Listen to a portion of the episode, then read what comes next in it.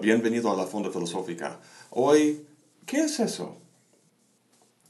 ¿Qué tienen en común este niño y el famoso botánico sueco Carlos Linneo? Bueno, son seres humanos y son hombres. ¿Y qué más? Aunque no parezca, guardan una relación interesante con Aristóteles. Veamos por qué. Los niños siempre están haciendo preguntas. ¿Qué es eso? ¿Por qué eso es así? Siempre preguntando. De hecho, más que nosotros adultos, los niños tienen el verdadero espíritu filosófico. Luego lo educamos y pierden toda curiosidad, ¿verdad? Bueno, el punto es que Aristóteles nos enseñó cómo responder a esa pregunta. ¿Qué es eso? Es un gran danés. ¿Qué es un gran danés? Es un perro. ¿Qué es un perro? Es un animal. ¿Qué es un animal? Y así sucesivamente.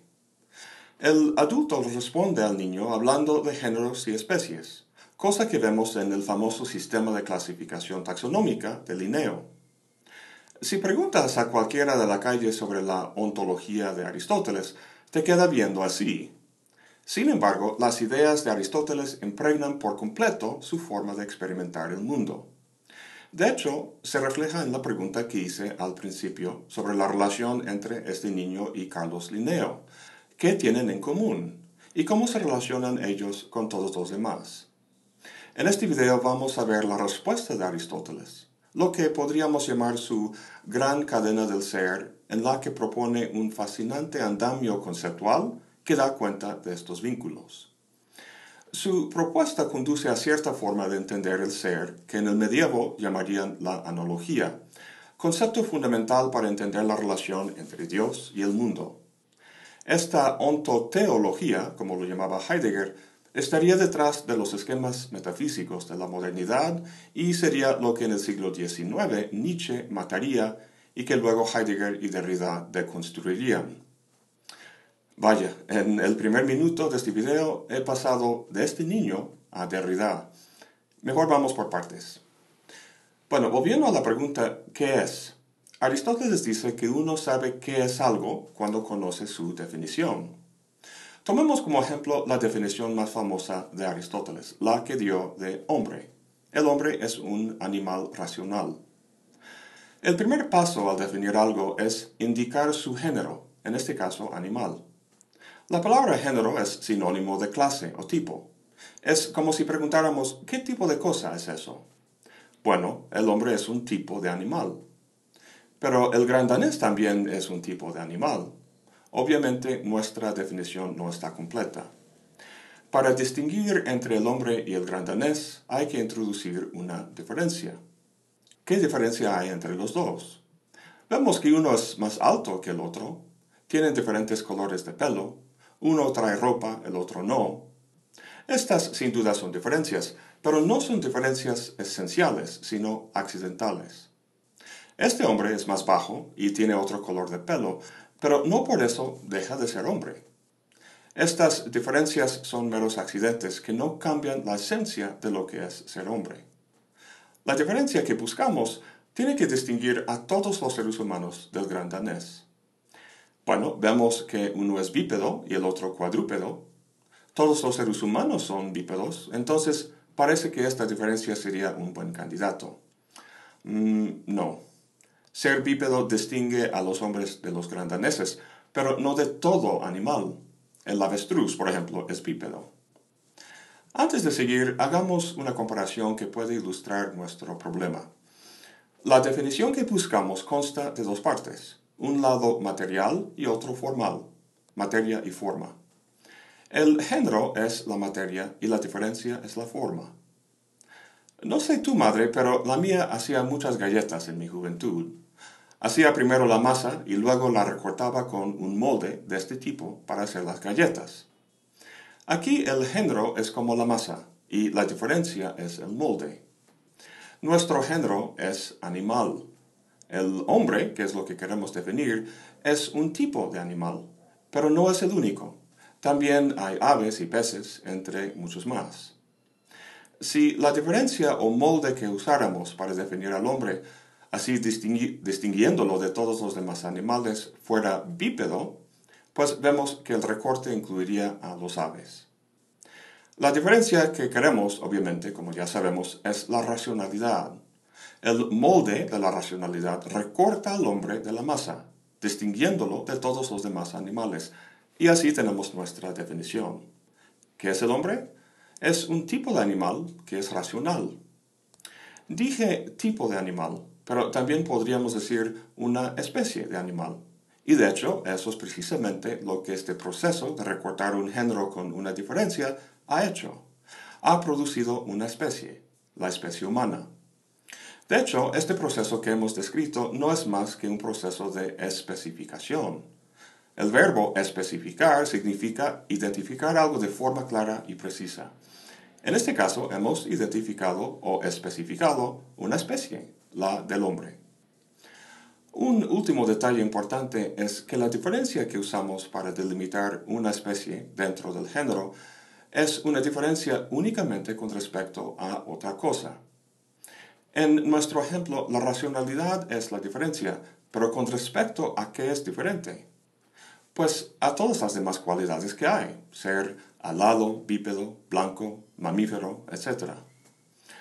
Aristóteles dice que para que la diferencia delimite la esencia de la cosa en cuestión, tiene que tratarse de una diferencia contraria. En nuestro caso sería racional irracional. La especie humana es racional y todo lo demás del género animal es irracional. La diferencia en este sentido Aristóteles la llama la diferencia específica. Ahora bien, un griego neoplatónico que se llama Porfirio escribió un texto que se llama simplemente La Introducción, que trata todo este tema que hemos visto elaboró lo que hoy en día se conoce como el árbol de Porfirio para mostrar la relación entre géneros y especies. Para revisar, la dinámica básica es que a un género se le aplican dos diferencias contrarias, produciendo así una especie. Dependiendo de dónde estemos en la cadena, esa especie puede fungir a su vez como un género, que al ser recortado por diferencias puede generar una nueva especie. Y el género con el que empezamos puede verse como una especie generada por la división de un género superior y así sucesivamente. Con esto podemos construir el árbol de Porfirio. Empezamos con el género animal, donde la diferencia de la racionalidad produce la especie humana. Pero hay más cosas en el mundo que animales. Como género no es el más abarcador. Los animales son una especie de cosas vivientes. Al aplicar a este nuevo género la diferencia de ser, sensible, se produce la especie de los animales. Recuerda que una clase de cosas puede ser tanto un género como una especie. Actúa como género si es dividida por una diferencia y como especie si es el producto de esa división. Entonces, subiendo el árbol, encontramos que las cosas vivientes son un tipo de cuerpo animado y que los cuerpos son un tipo o especie de sustancia corpórea o res extensa, como decía Descartes. Llegando a la sustancia nos encontramos en un nivel distinto a los de abajo, porque no hay un género superior al de sustancia. Antes de hablar de eso, volvamos primero al otro extremo para ver qué pasa con la especie humana. ¿Puede fungir como género y dividirse para producir más especies? La respuesta es no. Tarde o temprano, este proceso de especificación tiene que llegar a los individuos concretos. En el caso de la especie humana, hemos llegado para Aristóteles a la ínfima especie. Las diferencias que hemos visto hasta ahora son diferencias específicas porque crean especies. Pero aquí abajo en el árbol la diferencia es material o individual. La especie humana se diferencia en individuos como Sócrates y Platón. La diferencia entre el hombre y el avestruz es una de tipo, pero entre dos hombres particulares la diferencia es meramente material. Uno es más bajo o más viejo, etc. Ahora, de la misma manera que el proceso de especificación termina en su descenso con individuos concretos, en su ascenso también tiene que terminar en algún punto, porque para evitar un regreso al infinito, tiene que haber un género último y máximo que abarque todo. Este punto último es el ser. Uno podría pensar que el ser funcionaría como un género, como los demás que hemos visto, dividiéndose por diferencias y creando así especies. Pero no es así. Para entender por qué, tenemos que entender un detalle importante sobre el sentido de las palabras. La palabra gato significa tanto este animal como esta herramienta. Aristóteles llama palabras con diversos sentidos homónimas, o como lo llamaban en el medievo, equívocas. Las palabras que se dicen con un solo sentido se llaman unívocas, lo cual significa literalmente que hablan con una sola voz. Ahora bien, los géneros que hemos visto hasta ahora son unívocos para Aristóteles. ¿Por qué? Pues usando el ejemplo de gato, entendido como animal, para que una diferencia recorte la especie siamés de todas las demás especies de gato, hay que entender el género unívocamente. Si se entendiera equívocamente, estaríamos distinguiendo un siamés de una mezcla de otros tipos de gato animales y también de gatos herramientas. Estos dos tipos de gato no comparten nada en común. Para definir la esencia del gato siamés, tiene que distinguirse de otros tipos de gato que guarden el mismo sentido, que tengan en común el mismo género unívoco. Volviendo al ser, Aristóteles se da cuenta de que el ser no puede ser unívoco como los demás géneros, y eso por dos razones. Primero, como hemos visto, el ser se dice de diversas maneras, se emplea o se expresa en diferentes sentidos. Los diferentes sentidos en que se dice son las categorías. La principal es la sustancia, y las secundarias son cosas como cualidad, cantidad, relación, lugar, etc. Son diez en total. Aquí no quiero hablar en sí de las categorías ni cómo las deriva, sino simplemente indicar que el ser es equívoco, se dice de muchas maneras. Si fuera un solo género unívoco, habría un fuerte problema. Recuerda que la definición de cualquier cosa consiste en predicar esa cosa su género y una diferencia específica. La definición de hombre es animal, su género, y racional, su diferencia específica. Fíjate bien que el género aquí no se predica de la diferencia, sino solo de la especie, el hombre. Si el ser fuera un solo género de todo, entonces al aplicarle diferencias para, para, producir una especie X, la consecuencia sería que esas diferencias no tendrían ser, no serían reales, precisamente porque el género, el ser en este caso, no se aplica a las diferencias, sino solo a la especie. Pero, dice Aristóteles, las diferencias son, son reales. Todo esto para decir que el ser es equívoco. Se expresa en distintos sentidos que son las categorías. Dada esta naturaleza del ser, la gran pregunta ahora es ¿cómo se, cómo se relacionan las categorías entre sí? En la parte central del árbol de Porfirio, todas las especies de animal, digamos, guardan la misma relación entre sí debido al carácter unívoco del género animal. Pero eso no puede ser el caso entre las categorías, porque el ser no es un solo género, ni mucho menos es unívoco. La diferencia a estas alturas del árbol no es específica, sino genérica. ¿Qué significa eso?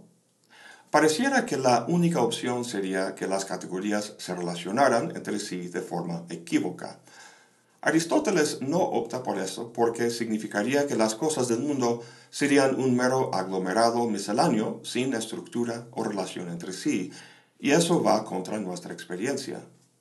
En lugar de la univocidad o la equivocidad, Aristóteles plantea la paronimia, o lo que los medievales llamaron la analogía.